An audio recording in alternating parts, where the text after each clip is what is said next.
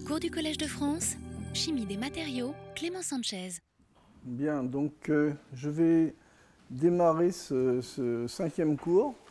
Donc ce cours et le prochain vont être consacrés euh, aux diatomées. Donc il y aura une première partie de, cours euh, consacrée, je dirais, à des aspects un petit peu plus descriptifs autour des diatomées.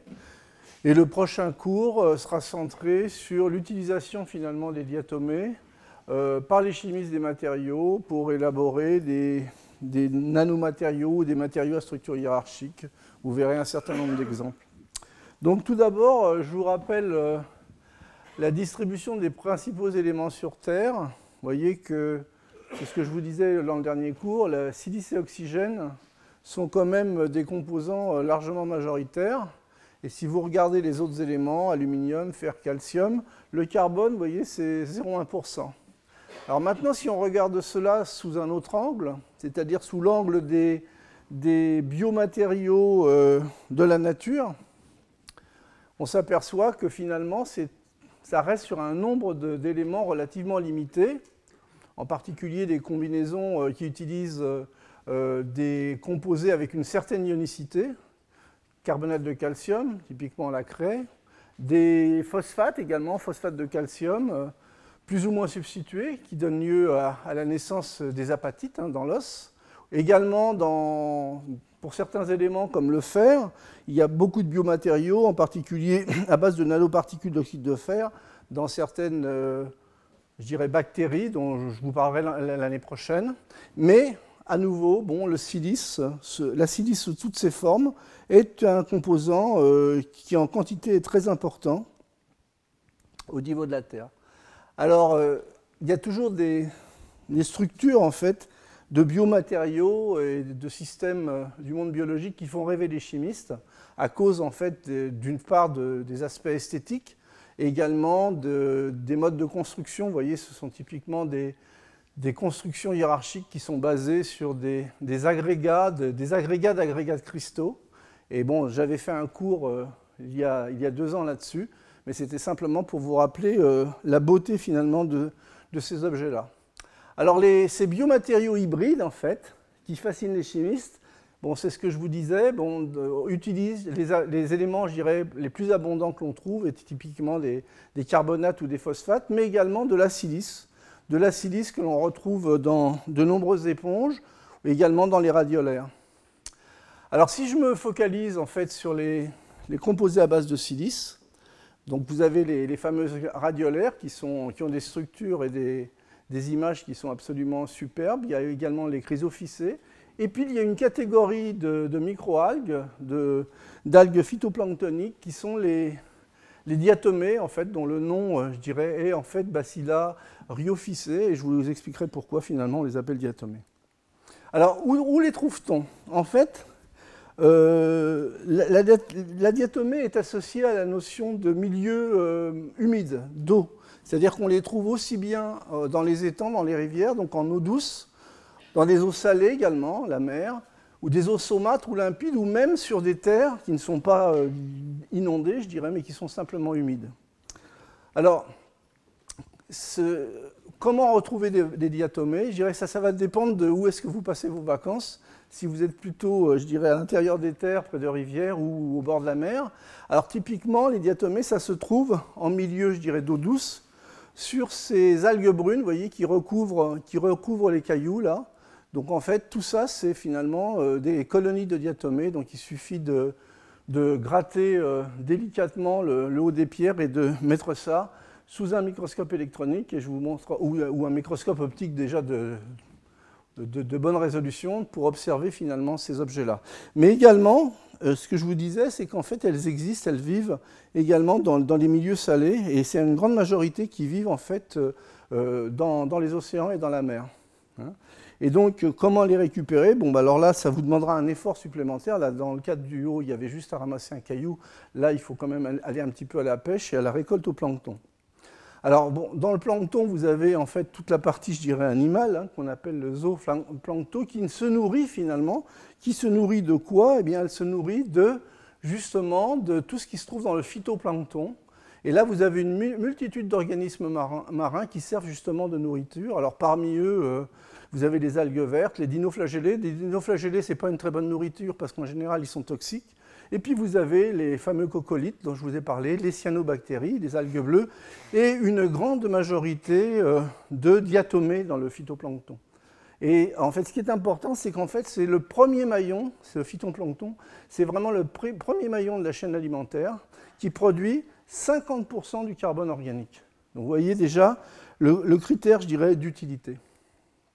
Alors, les diatomées, ce sont des, cellules eucaryotes qui sont entourées par un, exosquelette en silice, donc une cage en silice. Donc c'est de la silice, ce n'est pas un verre, même si des fois euh, les gens disent que c'est un verre, mais c'est plus euh, dans un but de communication, mais c'est de la silice hydratée en fait. Euh, aujourd'hui, on compte un peu plus de 200 000 espèces différentes, dont les tailles varient typiquement de 1 micron à 500 microns. Et vous voyez toutes ces superbes photos, ces superbes morphologies, il y en a un grand nombre qui sont euh, génétiquement contrôlés. Alors au niveau donc du domaine scientifique qui concerne les diatomées, L'une des premières personnes à avoir observé finalement une structure du diatomée, c'est euh, un commerçant et savant euh, néerlandais, comme quoi il fallait quand même avoir de l'argent pour, pour, faire de la science à l'époque, mais je crois que ça, ça n'a pas changé. Euh, qui en fait, avec les améliorations justement des premiers microscopes, donc là, ça me permet de, de, mettre un petit peu le point sur l'importance de développer en permanence des méthodologies de plus en plus performantes, même si aujourd'hui, pour la plupart d'entre vous, ça vous paraît quelque chose de, de, dépassé, mais à l'époque, c'était important. Donc, observation d'une structure de, diatomée. Ensuite, vous avez des contributions de zoologistes allemands, hein, Nietzsche et Ehrenberg pour l'essentiel, qui ont déjà écrit les premiers ouvrages sur les diatomées dans les années, euh, au, au, début des années 1800. Alors, la connaissance euh, quantitative et qualitative des diatomées s'est énormément euh, améliorée, je dirais, a explosé au moment des, grandes expéditions océanographiques du 19e siècle. En particulier, euh, je cite les expéditions menées par quelqu'un qui est relativement connu, Charles Darwin, et également Ernst Haeckel. Et c'est également le moment, vous savez, où des gens comme Alexandre von Humboldt a également fait énormément de, de voyages, de voyages euh, océanographiques, euh, mais, s'intéressait lui à, d'autres parties euh, de la faune et de la flore que, que les diatomées. Hein. D'ailleurs, pour ceux qui ne le connaissent pas, il y a un superbe ouvrage qui s'appelle Les arpenteurs du monde, je vous conseille de lire, qui est en fait l'histoire de von Humboldt et de Gauss, le mathématicien, en parallèle. Et en fait, c'est l'évolution de quelqu'un qui voyage par le corps et la tête, et quelqu'un qui voyage beaucoup par, la tête, la, personne qui fait des maths. Et c'est un livre que je vous conseille qui est vraiment euh, superbe. Bon, ça, c'était simplement une petite euh, digression. Donc, euh, une grande évolution. Et en particulier, vous voyez, des gens comme Ernst Haeckel ont écrit et ont fait pas mal de planches qui sont absolument magnifiques, vous voyez, qui reportent finalement les découvertes, les observations qui ont été faites justement au cours de ces de ces, voyages océanographiques. Alors, le nom finalement de, de en fait, c'est Auguste, Augustin Pyram de Candolle hein, qui a donné le nom à, je dirais, au Bacillario ficé de diatomée simplement en utilisant un terme grec, diatomos, qui veut être coupé en deux. Parce que quand vous regardez euh, une diatomée, vous voyez, en fait, ça ressemble à une petite boîte avec euh, la boîte, le contenu et son couvercle, hein, et typiquement ce qu'on appelle le frustrule, le frustrule de silice, hein, peut être séparé en deux parties, je dirais, le haut de la boîte, le couvercle qui est l'épithèque, et le, bas de la boîte qui est l'hypothèque. Et donc en fonction évidemment de, cette morphologie un peu particulière de ces microalgues, eh bien le nom fut donné. Alors, là, une des qualités principales, je dirais, des, diatomées, c'est que ce sont des, des microalgues photosynthétiques. Donc ce sont des, micro-organismes qui transforment finalement, sous irradiation lumineuse, le gaz carbonique et l'eau en sucre, en carbohydrate ou en oxygène. Et vous avez, je dirais, d'autres euh, catégories de, microalgues et de diatomées qui, au lieu de euh, de, fournir essentiellement des carbohydrates vont euh, justement fournir par exemple des protéines ou des lipides et ça sera intéressant de les utiliser. Mais au niveau de, l'acte premier de la photosynthèse, ce qui est intéressant, c'est que ces systèmes-là produisent en fait des quantités de, matière organique très importantes, hein, des sucres, à partir du CO2. Alors cette cage de silice, elle assure pour l'essentiel, d'une part, une, protection ça, c'est la protection grâce à la mécanique vis-à-vis des prédateurs. Elle doit être transparente puisque ce sont des microalgues qui utilisent en fait la photosynthèse et également elles sont poreuses simplement pour régler les aspects métaboliques. Alors au niveau des, chiffres, vous voyez, ces diatomées supportent 50% de la production exportée de carbone dans l'océan mondial. C'est colossal. Donc quand je disais elles sont utiles, elles sont plus qu'utiles, produisent un quart de l'oxygène que nous respirons, et elles constituent la majeure partie du phytoplancton, lacustre et marin, 40%.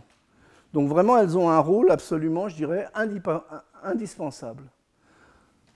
Donc ce sont des organismes clés dans la, pompe biologique du CO2, et alors avec des formes tout à fait extraordinaires, hein, des, formes variées, et qui ont euh, inspiré, je dirais, euh, non seulement les botanistes, mais également un certain nombre d'artistes et je vous montrerai quelques exemples à la fin de cet exposé. Alors, les diatomées peuvent vivre, je dirais, isolées euh, ou en tribu, hein, elles forment également des colonies. Mais lorsque l'on regarde en fait un petit peu plus en détail comment est composée une diatomée, vous avez la partie cellulaire, vous avez en fait les deux, les deux couvercles de la boîte euh, en silice, des valves, et puis vous avez une, ceinture, le, le, cingulum, qui se trouve autour. Et ce qui est intéressant dans, ces diatomées, c'est que finalement, elles excrètent en permanence de la matière organique, hein, qui sont donc des substances euh, mucilagineuses, sous forme, en fait, en fonction de ce qu'elles veulent faire, je dirais, de, tubes, de fibrilles, de pédoncules ou également d'adhésifs. Ça leur permet de former des colonies, ça leur permet de, se retenir par rapport au milieu, ça leur permet également d'avoir une meilleure flottaison, puisque la silice, globalement, c'est quand même a priori plus dense que l'eau. Et donc, ça leur permet justement d'assurer ce genre de fonction. Et pour certaines, ça leur assure une, certaine mobilité.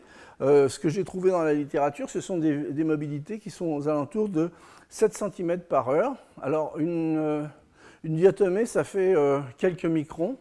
Donc, essayez de transcrire 7 cm par heure pour une, entité de quelques microns.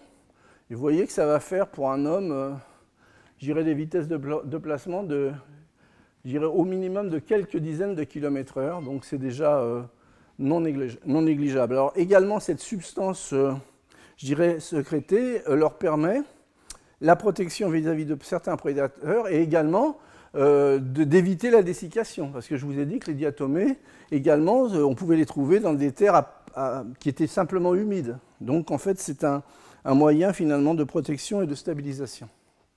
Alors, les diatomées, il y a deux groupes principaux, je dirais, pour faire simple, en fonction de, la symétrie globale en fait, de la coque du silice. Donc, celles qui ont une symétrie bilatérale, que l'on appelle donc les pénales ou les pénées. Donc, vous avez toute une famille, voyez, donc voici une autre photo qui vous montre un peu la, beauté de ces objets-là. Hein. Donc, à nouveau, ce sont des, des, systèmes allongés du type pénal ou péné avec une symétrie. Euh, axiale. Et euh, finalement, la notion de symétrie et d'espèce va être importante. Je vous en parlerai dans quelques exemples vers la fin, justement, euh, pour contrôler euh, le niveau de pollution des eaux. Alors, la deuxième grande famille, ce sont les, les centrales ou centriques, celles qui présentent, une symétrie radiale, avec à nouveau des, milliers et des milliers d'espèces. Alors, une des caractéristiques euh, importantes finalement de cet exosquelette de silice, c'est euh, que cette porosité se présente sous forme d'une porosité hiérarchique. C'est-à-dire vous avez une distribution par niveau de la taille des pores qui vont de, l'ordre du micron à l'ordre de, je dirais, quelques dizaines de nanomètres pour les plus petits. Alors voilà une image qui va vous permettre de mieux voir, en fait, donc on descend au niveau de la résolution, on augmente la résolution. Vous voyez là, on est à une échelle d'un micron. On descend à nouveau, vous voyez, au niveau de la résolution. Et donc on voit en fait toute cette porosité interne. Et si l'on descend à nouveau dans la porosité, eh bien on voit que les murs sont constitués eux-mêmes, ça se voit peut-être pas très bien de loin, mais de petits granules, de petites particules qui elles-mêmes en fait ont une, porosité, je dirais, intergranulaire. Alors ce sont, ce sont, les caractéristiques de nombreux matériaux du vivant. Hein. C'est cette euh, facilité et cette, euh, je dirais, cette facilité fonctionnelle qu'ont les matériaux du vivant à créer finalement assez facilement, beaucoup plus facilement que, ce qu'on arrive à faire au niveau synthétique, des matériaux à structure hiérarchique.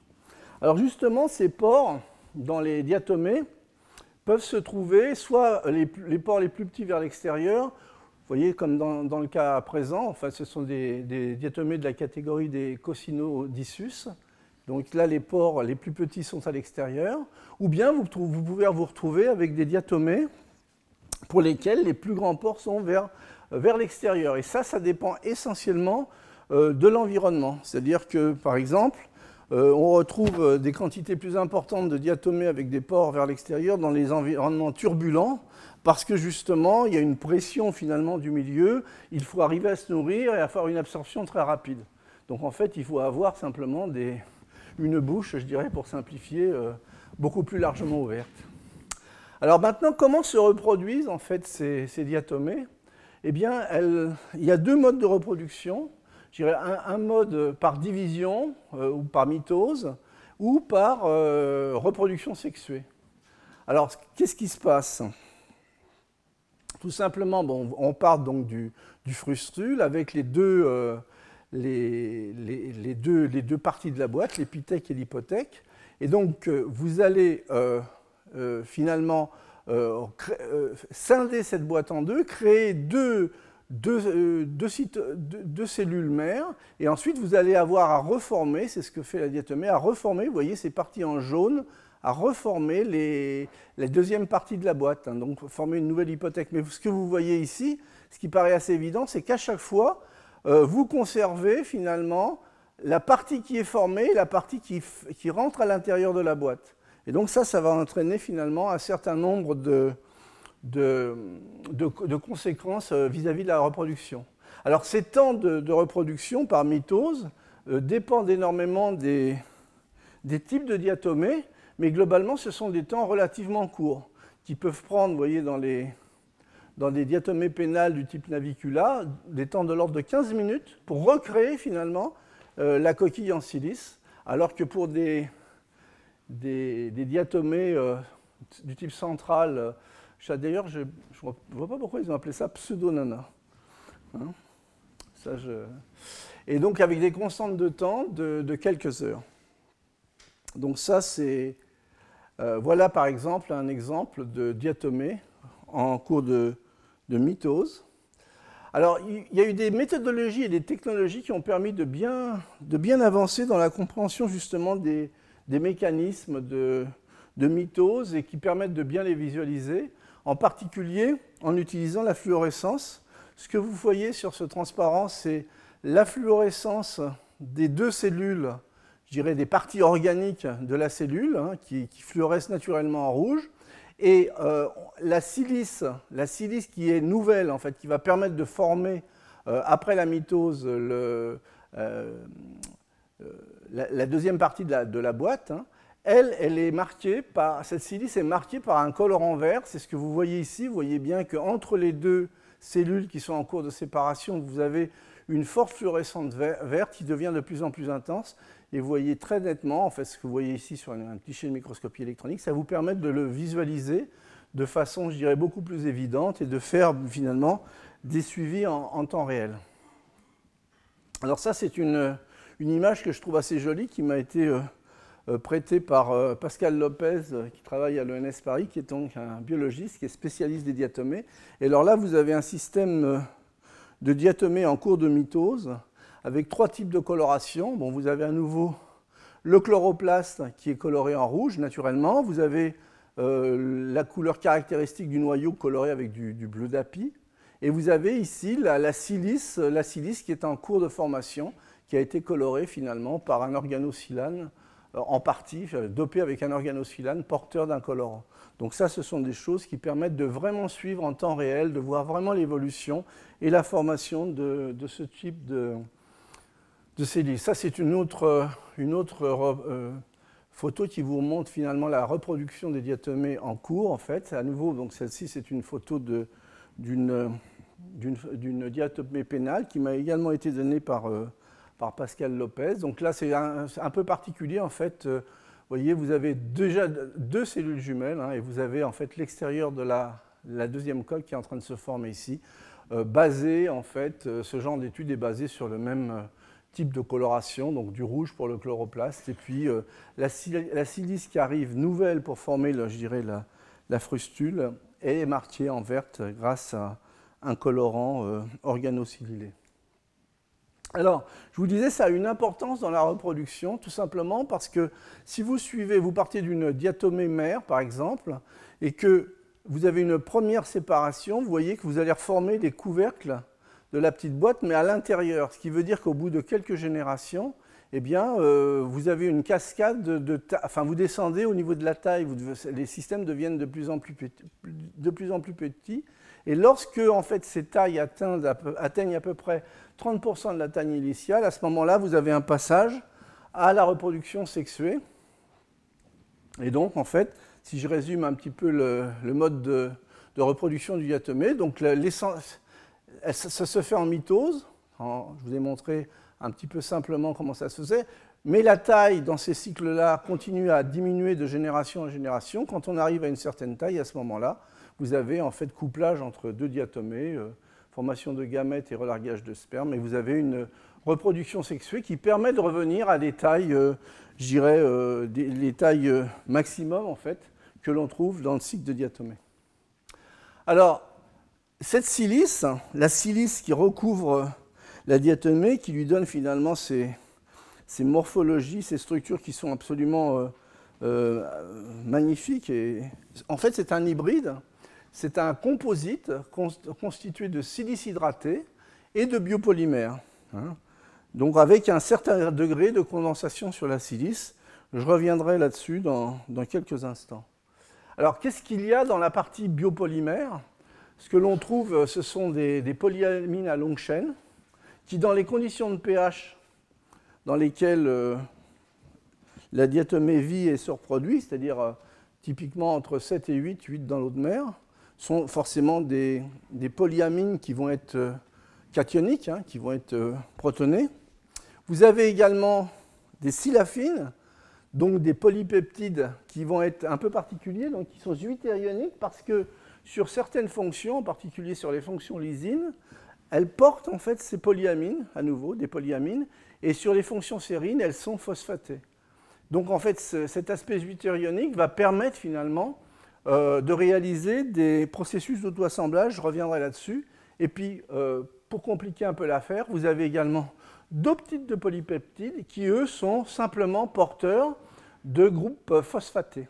Alors, ce qui, est, ce qui rend finalement les, les, modes de synthèse, euh, de biosynthèse particulièrement difficiles, c'est que là, je vous ai montré trois exemples, mais vous êtes vraiment dans le monde de la complexité biologique en fait, ce sont des familles de biomolécules, des familles de polyamines, de silafines et de siladines, qui en fait euh, jouent en cascade pour construire finalement euh, ce genre d'architecture. Alors, le processus de, synthèse finalement euh, de la partie siliciée, de la partie SiO2, bon, c'est quelque chose que qui est assez connu, dont on en a déjà discuté de nombreuses fois. Le précurseur, en fait, c'est de la chimie douce, hein, c'est de la polycondensation minérale. Le précurseur, c'est de l'acide silicique, voyez, qui via des réactions de condensation, hein, on élimine une molécule d'eau, on ferme des, petits dimères et on continue. Ça, c'est typiquement, euh, je dirais, de nombreux cours sur, les, sur lesquels euh, je me suis déjà exprimé. On obtient, via ce genre de, de, réaction de polycondensation à température ambiante, euh, des systèmes euh, nanoparticulaires, typiquement, de silice, en fonction des conditions de chimie que l'on utilise. Alors au niveau de la bionalisation, il faut en plus, je dirais, créer des structures hiérarchiques, euh, forcément euh, créer également des systèmes qui peuvent générer via des réactions d'auto-assemblage ou des séparations de phase, justement ces porosités. Alors simplement pour vous donner une idée, c'est ce qui va amener un petit peu les problèmes dans la discussion suivante. Euh, la solubilité de l'acide silicique dans les conditions de pH habituelles, c'est ce que vous voyez dans cette courbe-là. Vous voyez, typiquement, on va être dans ces pH-là.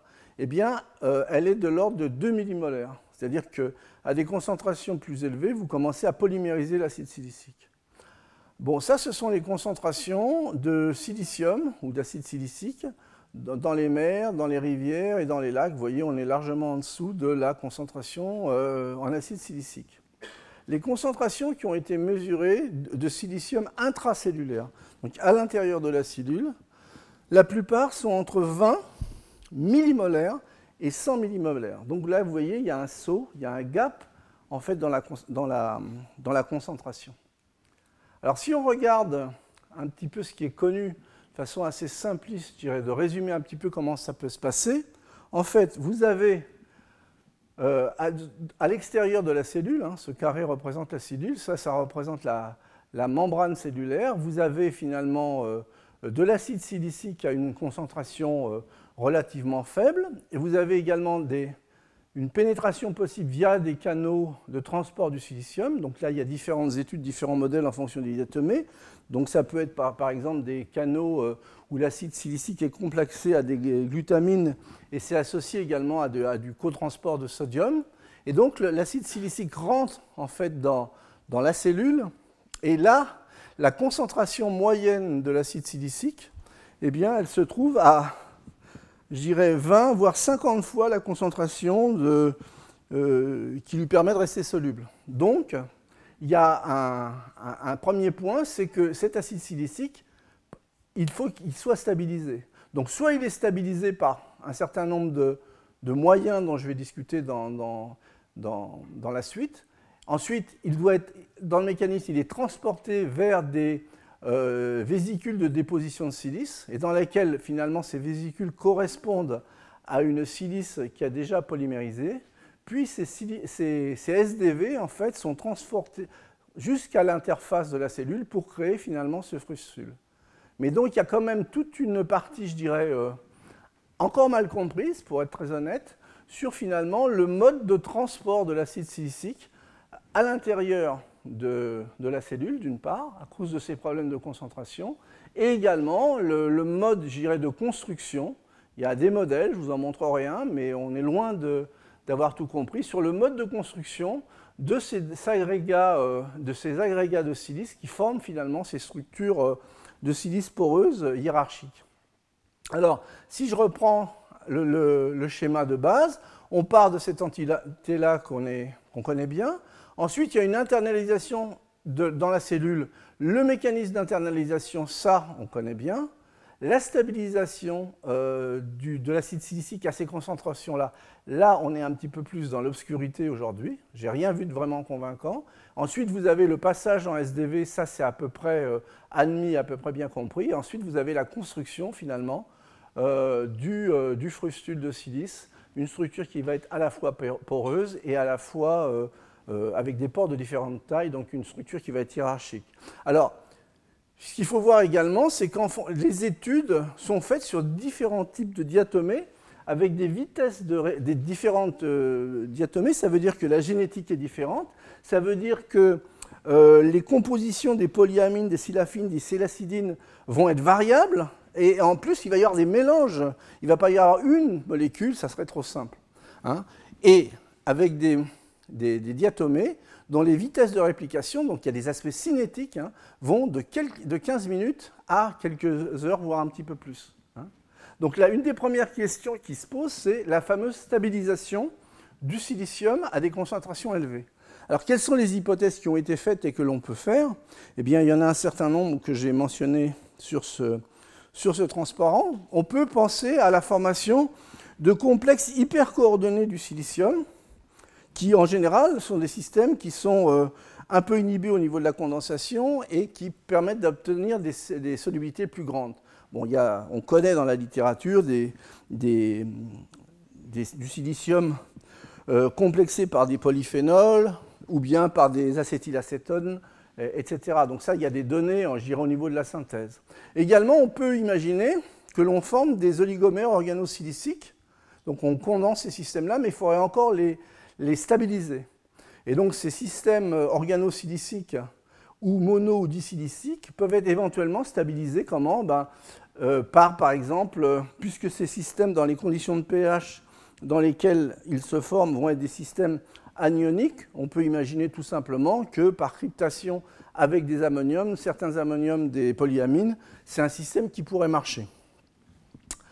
Euh, ça, c'est une possibilité. D'ailleurs, ça fait penser, si vous, pour ceux qui connaissent bien, ça fait penser un petit peu au mode d'interaction qu'on a entre les ammoniums et la synthèse, dans la synthèse des éolites.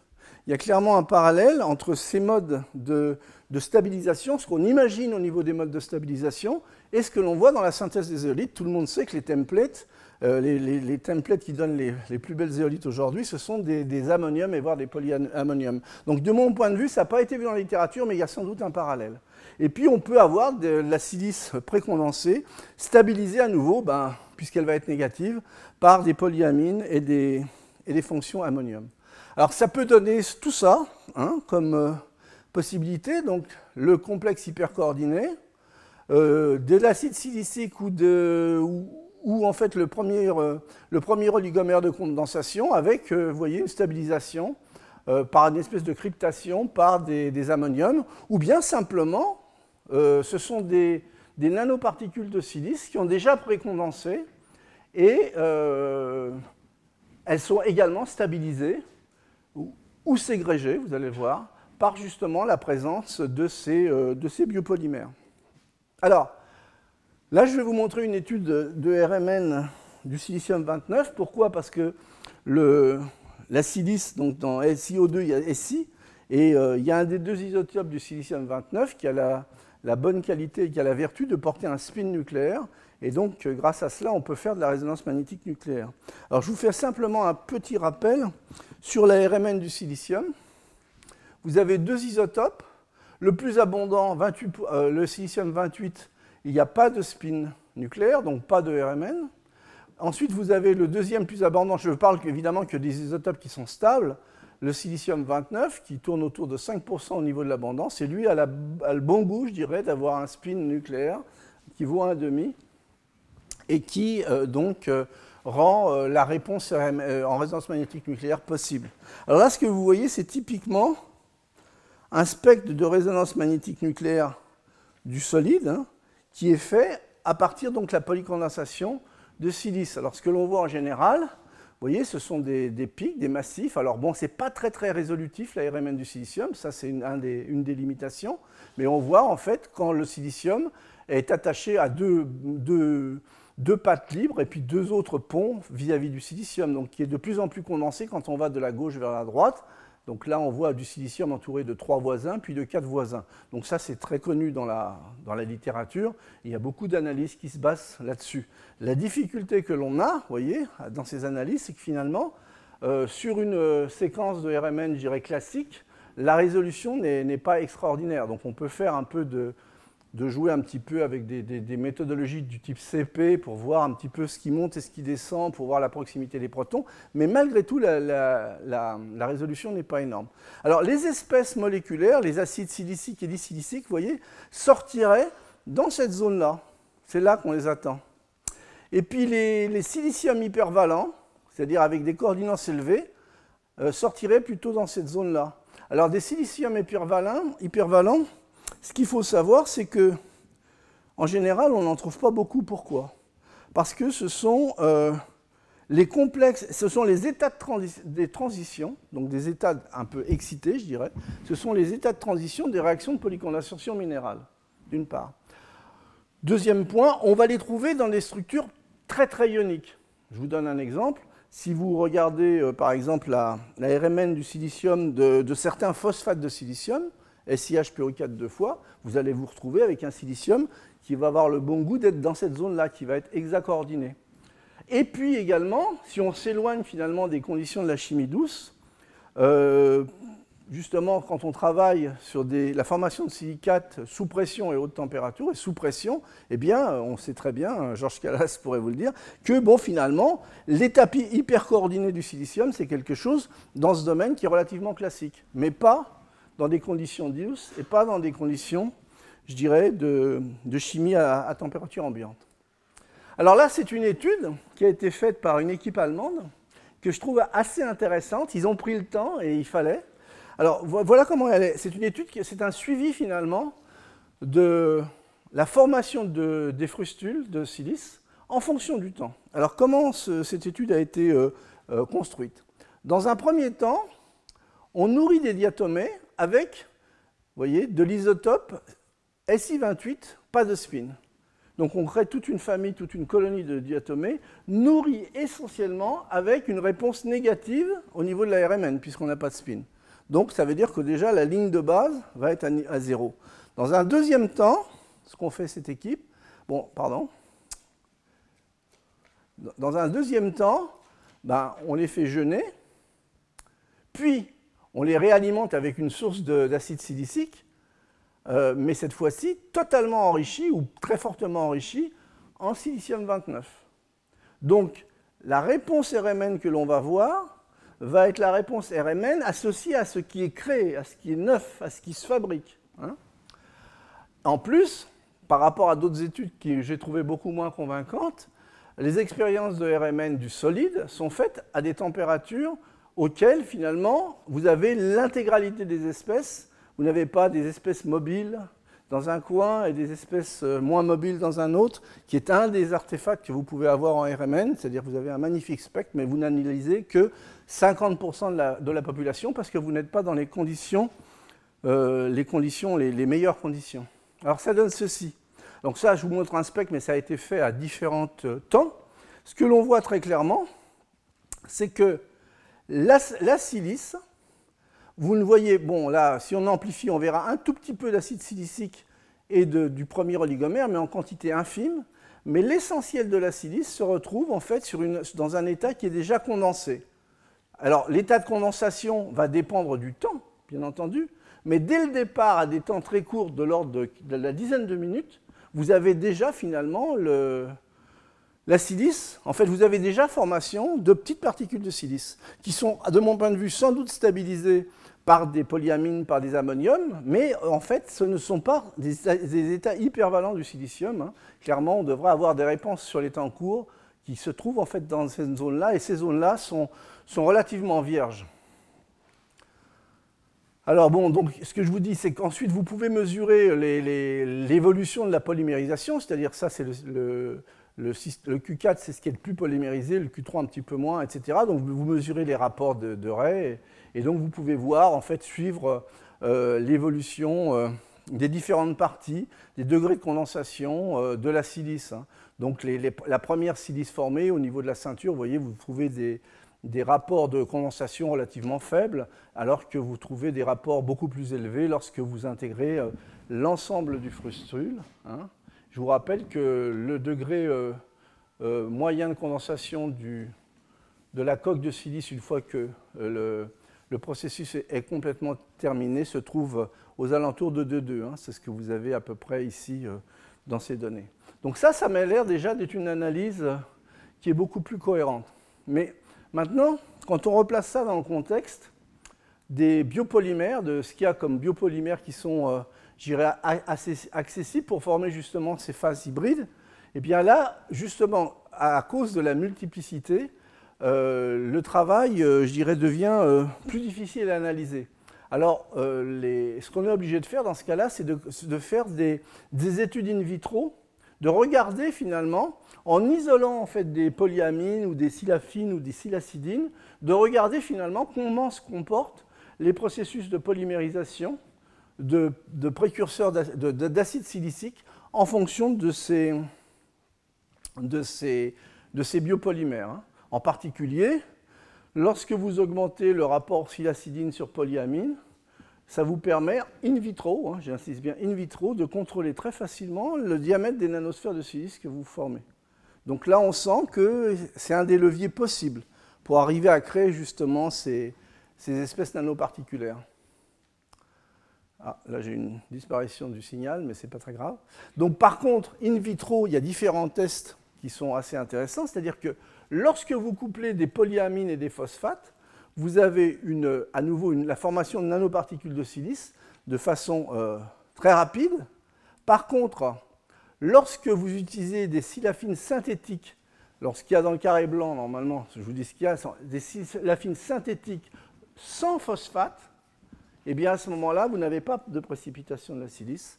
Et des silafines synthétiques non polyaminées mais avec des phosphates, vous n'avez pas de précipitation.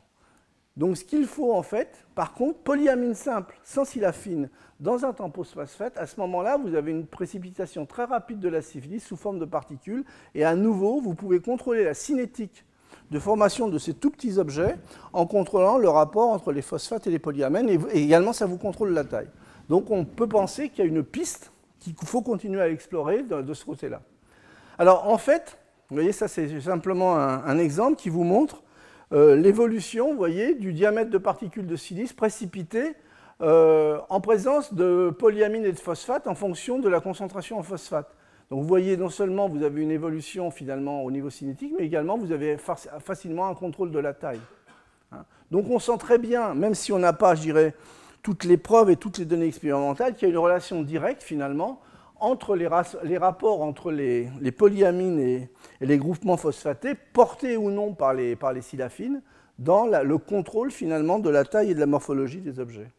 Alors si je reviens sur les, aspects euh, porosité et structure hiérarchique, vous voyez, ça c'est euh, à nouveau une frustule de, de diatomée. Donc si on regarde là, vous voyez, on va trouver en fait des pores qui vont être de plus en plus plus petit. Alors il y a différents modèles en fait qui ont été proposés, basés sur les études que je vous ai montrées à la fois de RMN et de microscopie électronique. Et si on veut essayer d'avoir une vue simpliste, voilà ce qu'on peut proposer. Alors ce qui se passe, c'est qu'on a une cascade de séparation de phase ou de réaction d'auto-assemblage qui va dépendre finalement beaucoup de la composition du milieu pour une diatomée donnée. Donc vous pouvez avoir, par exemple, la formation donc, de, couples polyamène-silafine de certains agrégats sur lesquels la silice va pouvoir condenser, ou des agrégats plus complexes, des agrégats à base de silafine régulatrice. Et donc vous pouvez très facilement, en jouant finalement sur euh, ces couplages de polyélectrolytes, en fait, parce que ça revient à ça, sur la taille en fait des, gabarits, des gabarits qui vont permettre euh, à la silice, en fait, de, qui vont être enrobés par la silice pour former finalement ces structures poreuses à structure hiérarchique. Donc ça doit donner voyez, à nouveau, modèle très simpliste. Donc des murs, voyez, de silice en noir avec des pores euh, de tailles différentes, euh, dont la taille va être gérée essentiellement par euh, l'agrégat que vous allez former. Cet agrégat, sa composition va dépendre de, ce qui va être sélectionné au niveau des biopolymères. Et je dirais que c'est même un petit peu plus complexe, que ça, parce que finalement, ce ne sont pas des, agrégats basés simplement de biopolymères, il y a également des inclusions de silice parce que la silice polymérisée, c'est un polyélectrolyte également, hein, qui viennent euh, perturber le tout. Alors, il y a des modèles qui ont été proposés, exactement en suivant cette démarche. Là, ce que vous voyez, ce sont les porosités observées hein, de 2 microns à 300 nanomètres par microscopie électronique à balayage. Vous voyez, vous avez des grands hexagones, puis ensuite vous avez une deuxième euh, formation de silice, puis ensuite une troisième formation pour finir sur ces tout petits trous. Et en fait, les modèles qui sont proposés par ce groupe euh, de chercheurs allemands sont basés en fait sur euh, une cascade de séparation de phase qui, ont, qui partent de l'échelle micro pour arriver à l'échelle nanométrique avec des micro-gouttelettes organiques composées de X polyamine, Y silafine ou Z silacidine. Hein, donc c'est ça qui rend le système complexe parce qu'aujourd'hui, on n'arrive pas bien à à séparer finalement. Euh, euh, y a je pense qu'il y a toute une recherche à faire en physico-chimie euh, colloïdale simplement en utilisant ce genre de, molécules comme template et de regarder un petit peu quels sont les objets, comment on les stabilise et ce qu'on peut en obtenir. Hein, donc ça, ce sont les modèles qui aujourd'hui sont proposés pour construire certaines, certaines diatomées, en particulier pour expliquer la structure poreuse hiérarchique de ces, coquilles, de, de ces frustules de silice.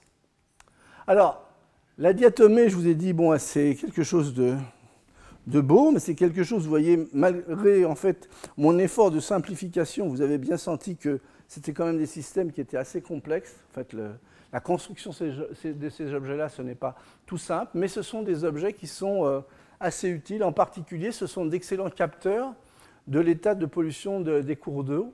Hein, donc, en fait, je vais vous montrer rapidement comment ça peut être fait. Donc, euh, en, finalement, en analysant les, diatomées, les espèces de diatomées qui sont dans les cours d'eau, eh bien, il y a eu des études à la fois faites par le CEMAGREF et qui ont été normalisées, par l'AFNOR euh, en 2000 puis 2007, qui permettent d'évaluer un indice biologique des diatomées hein, pour euh, tester finalement l'état de pollution ou de non-pollution des, des, eaux, des eaux de rivière en particulier. Alors, ce, test, il est basé sur l'observation suivante, en fait. Lorsque vous avez une rivière non polluée, finalement, vous avez une très très large distribution de diatomées, à la fois pénale et à la fois centrale. Mais vous voyez que euh, vous avez, en fait, des diatomées, euh, je dirais, des petites boîtes euh, de camembert ou des petites, tourelles de ce type, vous voyez, en grand nombre et vous n'avez que quelques pénales très très allongées, que quelques aiguilles. Et donc, euh, les études biologiques montrent en fait que ces diatomées ici, les, plus, je dirais, les plus, les plus, les plus centrales, les plus, les plus rondes, euh, sont polluosensibles, alors que ces diatomées très allongées, ce qu'on appelle des diatomées polluotolérantes, donc euh, supportent beaucoup plus facilement les états de pollution des cours d'eau.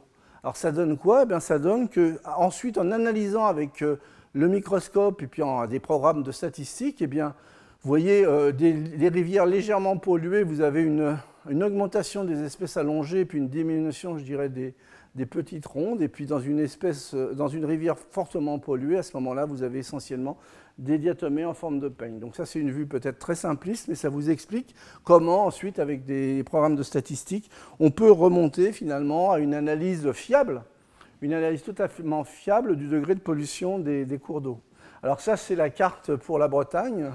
Donc, euh, amis pêcheurs, euh, choisissez vos cours d'eau. Euh, typiquement, les, bons et très bons au niveau donc, de, la non-pollution, c'est ce qu'il y a en vert et en, et en bleu. On voit qu'il y en a un certain nombre mais il y a quand même un certain nombre de, cours d'eau qui sont euh, moyens et puis quelques-uns qui sont, euh, je dirais, un petit peu déconseillés, soit pour la baignade, soit pour la pêche.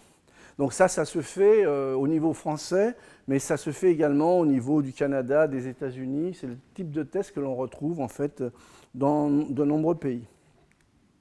Alors, une des utilisations également des, des, diatomées, en fait, c'est au cours des affinages druides, finalement, ces diatomées servent de, nourriture euh, dans les parcs à huîtres, et c'est ce qui donne ces, superbes couleurs là, ces, petites couleurs bleues là, qui, vous mettent très souvent en, appétit. En fait, c'est associé à la couleur. En fait, euh, c'est une diatomée qu'on appelle la navicule bleue qui donne cette coloration. Alors, euh, la production de diatomées peut être faite également par aquaculture donc soit au niveau du laboratoire, comme vous voyez ici à gauche, soit au niveau industriel. Alors comme ce sont des systèmes qui se reproduisent très vite, eh une cellule, d'une part, génère, vous voyez, 10 puissance 8 cellules en un mois, ce qui est assez important, et donc ce qui veut dire que vous pouvez produire très facilement, par ce genre de, méthode, vous voyez, la taille des cuves n'est pas extraordinairement grande, des quantités de, diatomées par aquaculture avec des, taux de production qui sont de l'ordre de, 10 kg par jour. Alors en plus, eh bien, vous pouvez sélectionner certaines familles, certaines catégories de diatomées, parce que euh, finalement, leur réponse photosynthétique, par exemple, ne va pas être la même. On va pouvoir ajuster la, la réponse photosynthétique. En particulier, la photosynthèse, je reviens là-dessus, c'est la transformation du CO2 et de l'eau en molécules organiques, en, biopolymères organiques d'intérêt. Donc on peut, bon, le, cas classique c'est de formation de, carbohydrates, mais en sélectionnant certaines diatomées, eh bien on peut euh, faire des protéines ou on, il peut également favoriser la formation de lipides.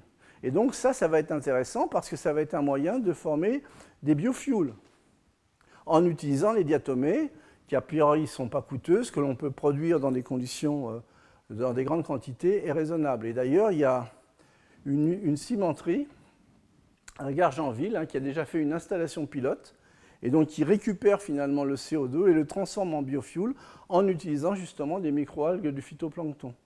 Donc ça ouvre un certain nombre de possibilités, même si ça reste, je dirais pour l'instant, à l'échelle du pilote, mais euh, l'idée me paraît assez séduisante.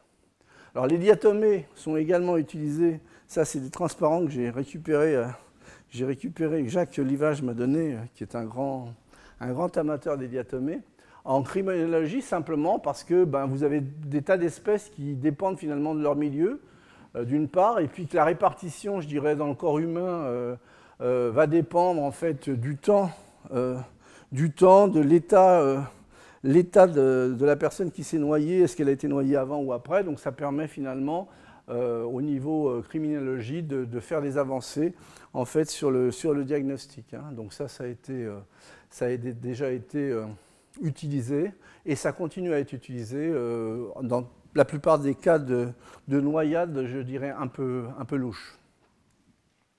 Alors, au niveau donc des, diatomées, hein, si je reviens un petit peu sur leur histoire, ce sont des, microalgues qui se sont, euh, qui sont arrivées, je dirais, au tout début de l'ère primaire, euh, secondaire, pardon, et puis qui ont fossilisé les plus grandes, je carrières de diatomées fossilisées.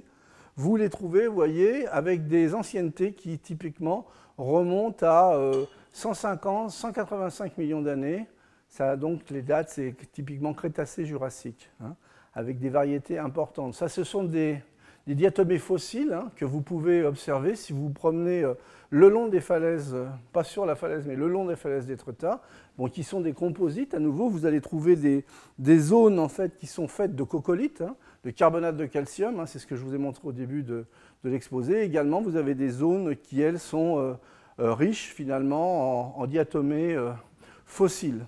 Et donc ça, c'est une des utilisations importantes aujourd'hui euh, des diatomées, c'est leur aspect euh, fossile. En fait, vous trouvez en fait des diatomées fossiles qu'on appelle diatomites, terre de diatomées, cellite. Bon, il y a différents types de noms. Vous voyez, vous en trouvez euh, à la fois aux États-Unis et au Mexique, en Europe et en France, en Chine. Vous voyez, vous avez de, très, de importants gisements. Donc en France, par exemple la production en France de, diatomées fossiles, c'est 230 000, tonnes par an, donc ce n'est pas négligeable. Donc ça, c'est un site euh, euh, d'exploitation qui se trouve à Auxillac euh, Foufouillou, en Auvergne. Hein. donc ça, c'est pour la France. Alors au niveau donc, mondial, la plus grande mine, en fait, pour le gisement de diatomées marines se trouve en Californie, dans la région de Santa Barbara. Et donc, vous voyez, bon, c'est la photo que j'ai trouvée qui n'est pas très très belle, mais qui vous donne un petit peu l'ampleur en fait de, ce type de gisement. Et là, la production, si maintenant on regarde la production mondiale de diatomites en fait, ou de terre de diatomée, elle est de l'ordre de 1,8 million de tonnes par an. Et donc c'est du matériau pas cher.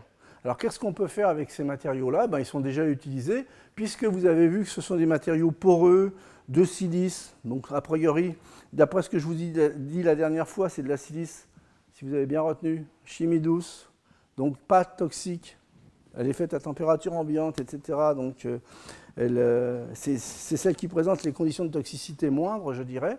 Donc et puis en plus, ce sont des matériaux à très haute porosité.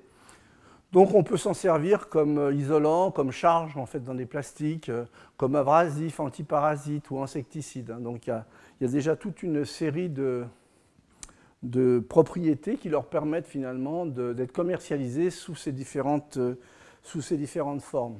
Alors il y a une grande utilisation en fait des diatomées euh, fossiles, c'est pour tout ce qui est filtration, hein, que ce soit filtration euh, de la bière, des piscines, du vin.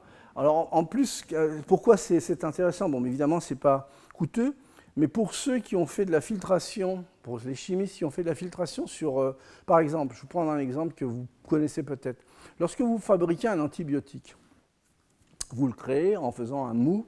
Vous avez un mou et vous, par fermentation, vous obtenez l'antibiotique. La deuxième étape, c'est l'extraction de l'antibiotique par rapport à son milieu euh, de synthèse. Donc là, en général, ce que vous utilisez, c'est des tas de, colonnes d'extraction et vous passez dans des milieux solvants. Euh, variés. le solvant peut être éventuellement l'eau, mais en général, ce sont des, solvants non miscibles à l'eau, puisqu'il faut arriver à séparer les phases, et donc il faut que ça décante. Alors, en général, pour l'avoir fait il y a de nombreuses années, quand vous récupérez cet antibiotique ou ce composé, eh bien, il est très fortement coloré, parce que simplement, ben, vous avez euh, des colorations qui viennent de déchets organiques euh, qui existent dans le milieu réactionnel associé au mou. Et donc, une des méthodes pas très chères, et même pas très coûteuses, pour justement rendre la couleur euh, blanche aux fameux antibiotiques, c'est simplement de le passer, cette solution, sur du noir de carbone. Sauf que le noir de carbone, c'est superbe, parce que ça absorbe la coloration de façon magnifique, mais ça bouche, tous les types de filtres, donc c'est une horreur. Donc ce que l'on peut faire, et ce qui est fait, je peux vous le dire, c'est qu'on va, mélanger avec du noir de carbone cette solution d'antibiotique, la coloration va rentrer dans le noir de carbone, et ensuite on va mélanger l'ensemble avec de la diatomite. Et on va filtrer l'ensemble, le noir de carbone va venir s'imprégner dans la diatomite, et on va filtrer l'ensemble, et ça, va nous permettre, au niveau industriel, de mieux ajuster les nombres de Darcy, pour ceux qui veulent regarder un peu les aspects théoriques, et je dirais tout simplement d'éviter les colmatages. Donc ça, c'est une des utilisations. Et puis également, quand on a des roches qui ont une tenue mécanique raisonnable et puis une faible densité, eh bien, éventuellement, avec des pores, ça veut dire qu'au niveau phonique, ça peut également euh, apporter des choses au niveau de l'isolation, eh bien, on peut en faire des éléments de construction. Et ça, c'est ce qui a été fait. Vous voyez le dôme de la cathédrale Sainte-Sophie euh, à Istanbul ou à Constantinople. Hein. Euh, en 532, le dôme a été construit finalement avec des roches euh, de diatomite. Alors là, je vais finir mon exposé dans quelques minutes en vous montrant simplement que ces diatomées, ces, superbes diatomées qui sont vraiment également des objets d'art, bon, suscite à la fois l'admiration de très grands scientifiques comme Darwin, eh bien, soulève quelques questionnements, je dirais, c'est plutôt au niveau du questionnement sur euh, la présence ou la vie d'extraterrestres, et inspire surtout les artistes. Alors, en ce qui concerne Darwin, si vous lisez l'origine des, espèces, eh bien vous allez trouver cette phrase hein, qui a été écrite en 1859. Donc, il y a peu d'objets plus admirables que les délicates enveloppes siliceuses des diatomées. Ont-elles donc été créées pour que l'homme puisse les examiner et les admirer en se servant des plus forts, alors là on voit le côté scientifique quand même qui arrive, en se servant des plus forts grossissements d'un microscope. Donc ça c'était pour le scientifique. Pour l'aspect, je dirais, extraterrestre, alors il y a un certain nombre d'articles qui viennent de paraître là en 2013 dans le Journal of Cosmology. Donc, euh, donc l'un des auteurs principaux est ce professeur de mathématiques euh, qui, a, la direction d'un centre d'astrobiologie à Buckingham, en Angleterre. Donc euh, il y a eu une précipitation, de, une pluie de météorites en décembre 2012. Et donc ce qu'ils ont fait, ils ont récupéré les, les météorites. Et d'après ce qui est écrit dans l'article, ils ont analysé finalement ce qu'il y avait à cœur dans le météorite. Donc pas la surface du météorite, ce qu'il y avait à cœur. Et alors, ce qu'ils ont trouvé à cœur, c'est ceci, vous voyez. À cœur, eh ben, on trouve des objets qui ressemblent de loin, vous voyez, à des diatomées, mais même si on a le courage de grossir, on, est quand même très très près de, diatomées. Donc en fait, je dirais pas que ça ouvre une, voie, mais en, tous les cas, ça soulève au moins une question. Est-ce que l'expérience a été faite correctement? Est-ce que c'est de la pollution ou pas de la pollution? Mais en tous les cas, ça soulève une question. Hein et d'ailleurs, ce qui est intéressant au niveau de la petite histoire, c'est que bon, euh, c'est Chandra euh, Vikrama Singh qui est, qui est dans ce mode de réflexion. Et, ça ne m'étonne pas, parce qu'il y a quand même toutes les origines culturelles qui, font qu'on ne voit pas forcément tous les choses de la même façon. Et alors, il y a un deuxième article où, en fait, ils ont fait des analyses de fragments de, de diatomées qui proviennent de la stratosphère à des hauteurs d'après l'analyse de l'Arctique, à des hauteurs de l'ordre de 27 km où il n'y a a priori pas de pollution terrestre. Et à nouveau, ils ont retrouvé finalement, vous voyez, des objets de type diatomée qui correspondent à des diatomées, l'analyse en silice, etc., et la forme. Donc ça soulève simplement, je dirais, c'est une anecdote pour moi, ça soulève une question, mais qu'on ne, on ne peut pas éluder. Alors, pour terminer, je vous ai dit que les diatomées sont une source d'inspiration également pour euh, les artistes. Donc ce Klaus Kemp est un biologiste anglais qui, euh, je dirais, au moment de la retraite, s'est fortement passionné pour les, pour les diatobées. Et ce qu'il a fait, c'est qu'il les isole sous microscope électronique et il, les positionne sur le microscope pour faire des tableaux.